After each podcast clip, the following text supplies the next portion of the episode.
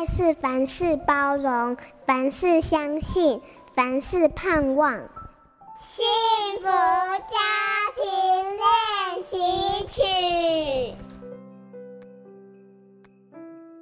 小豆豆是个活泼可爱的小女生，她很爱她的爸爸，总是希望爸爸能读故事书给她听。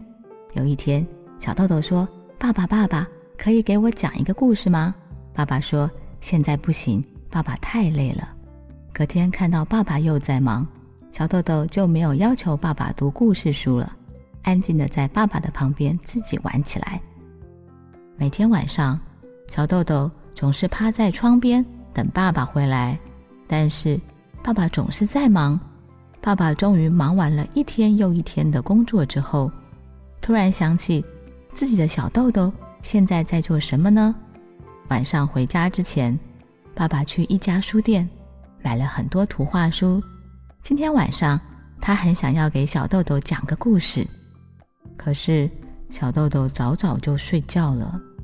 小豆豆没有了期盼，再也不会烦着爸爸讲故事了。你有多久没陪孩子读一本书？